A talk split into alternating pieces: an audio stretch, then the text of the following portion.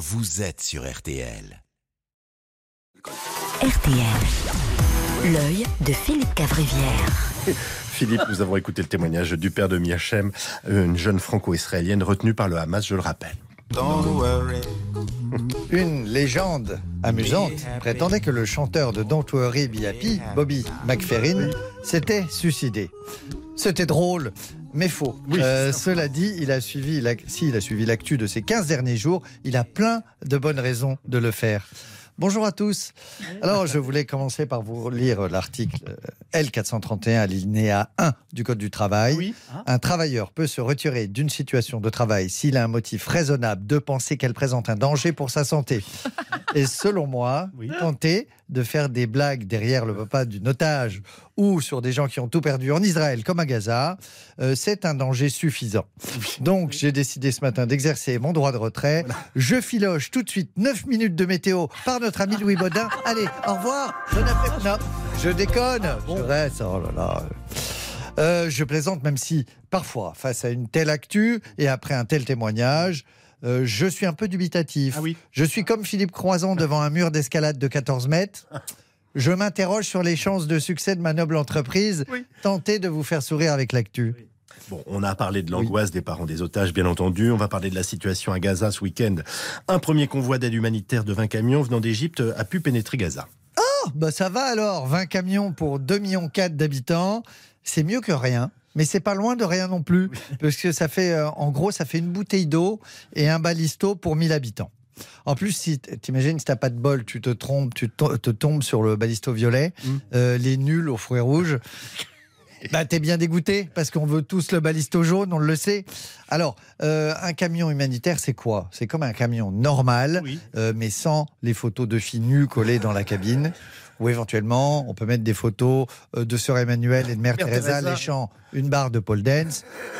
C'est malin, maintenant on a tous l'image de Oh, ces deux saintes femmes. Tiens, je me demande euh, si en passant le terminal de Rafa, les chauffeurs routiers ont klaxonné pour célébrer le... Car que ce soit en Palestine, en Israël ou en France, ou ailleurs, le routier reste avant tout un mélomane. Un mélomane, bien entendu. Israël a intensifié ses frappes contre Gaza avant une invasion terrestre que l'on attend toujours. hein. Oui, alors c'est normal, quand on est poli, on frappe avant d'entrer. Quand on arrive devant chez quelqu'un, on fait toc toc toc, qui est là? Ah, c'est toi Louis, tu viens pour la soirée bondage GSM. Bienvenue. Bon, les, les- Israéliens, ils font pareil, sauf que c'est plus boum boum que toc toc. Alors, ils viennent, et a priori, ils viennent pas pour une soirée bondage et SM. Israël a reçu la visite de Yael Braun-Pivet et d'Éric Ciotti, comme si ce peuple n'avait pas déjà assez souffert comme ça. Alors, ça, je pense que ça va être light, euh, Yael et Eric, pour, même avec toute la bonne volonté, mais pour résoudre le conflit israélo-palestinien, tu fais pas appel à ta nièce de 7 ans pour restaurer un Picasso. Hein, ça va. Ça va pas suffire. Euh, puis, euh, vous avez vu, je sais pas si vous avez vu la photo d'Éric euh, Ciotti en gilet pare-balles. Le problème, c'est qu'avec sa taille, ça lui faisait comme une abaya. Non. Les Israéliens ont fait le prendre pour un islamiste. On n'est pas passé loin de la catastrophe. Ah non. Bien, on, revient en France. Gabriel Attal veut exclure les Oui. élèves euh, signalés pour radicalisation et créer de nouvelles structures pour les accueillir. Gabriel est rigole pas. hein. Non, non, non. Il, a, il a dit qu'il allait exclure les mini radicalisés, là, les, les Ben Laden à trois poils. Bon, après, alors ça, c'est bien, mais pour les mettre où? Ça, c'est pas hyper carré, hein, c'est pas trop. Le risque, si tu les mets tous ensemble, c'est que ton école va devenir un sport-études. Voilà, c'est Claire Fontaine du djihadisme, avec Didier Deschamps. Oui, je crois qu'on a des bons éléments cette année. Deux, de lycéens ont été placés en garde à vue après avoir tenté Ouais. d'introduire de l'acide chlorhydrique dans leur établissement. Alors là, ça n'a pas de Ouais, alors, pauvre professeur, c'est devenu le métier à risque. Les profs, ils doivent se dire pourquoi j'ai choisi ce métier? J'aurais dû faire euh, testeur de toboggan aquatique ou babysitter de panda. Eh, on se dit la même chose en ce moment, on vous rassure. Ah, vous avez vu que l'éducation nationale surveille en priorité les Chéchènes. Alors, moi, je suis prof, j'ai un Chéchène en classe. Je mets 18, voilà, partout, systématique. 18 de moyenne, le premier jour. Tout ce qui commence par Nourman Nougedov ou des trucs. Félicitations. 18. Bienvenue, 18. Ah, il y a les euh, Ingouches aussi qu'il faut surveiller. Ça, c'est super parce que le terrorisme nous fait découvrir des nouveaux pays.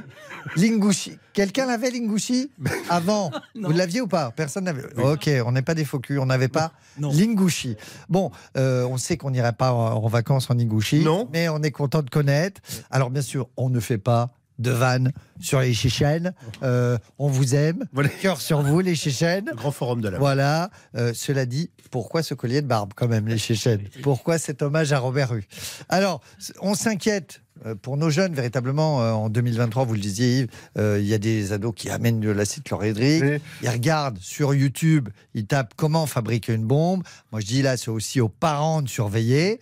Les parents, ils doivent rentrer par surprise dans la chambre et les surprendre et faire Qu'est-ce que tu fais, Jean-Toufik Voilà. Et là, à un moment, elle, elle- elle va dire Mon Dieu, je suis soulagé, il était sur, Sur YouPorn. YouPorn.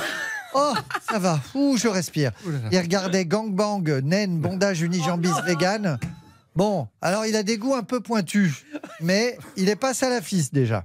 Alors on va finir en musique. Vous connaissez ça? Rainbow Non, c'est ah, bah, bravo West Eastern Divan Orchestra euh, de Daniel euh, Barenboim.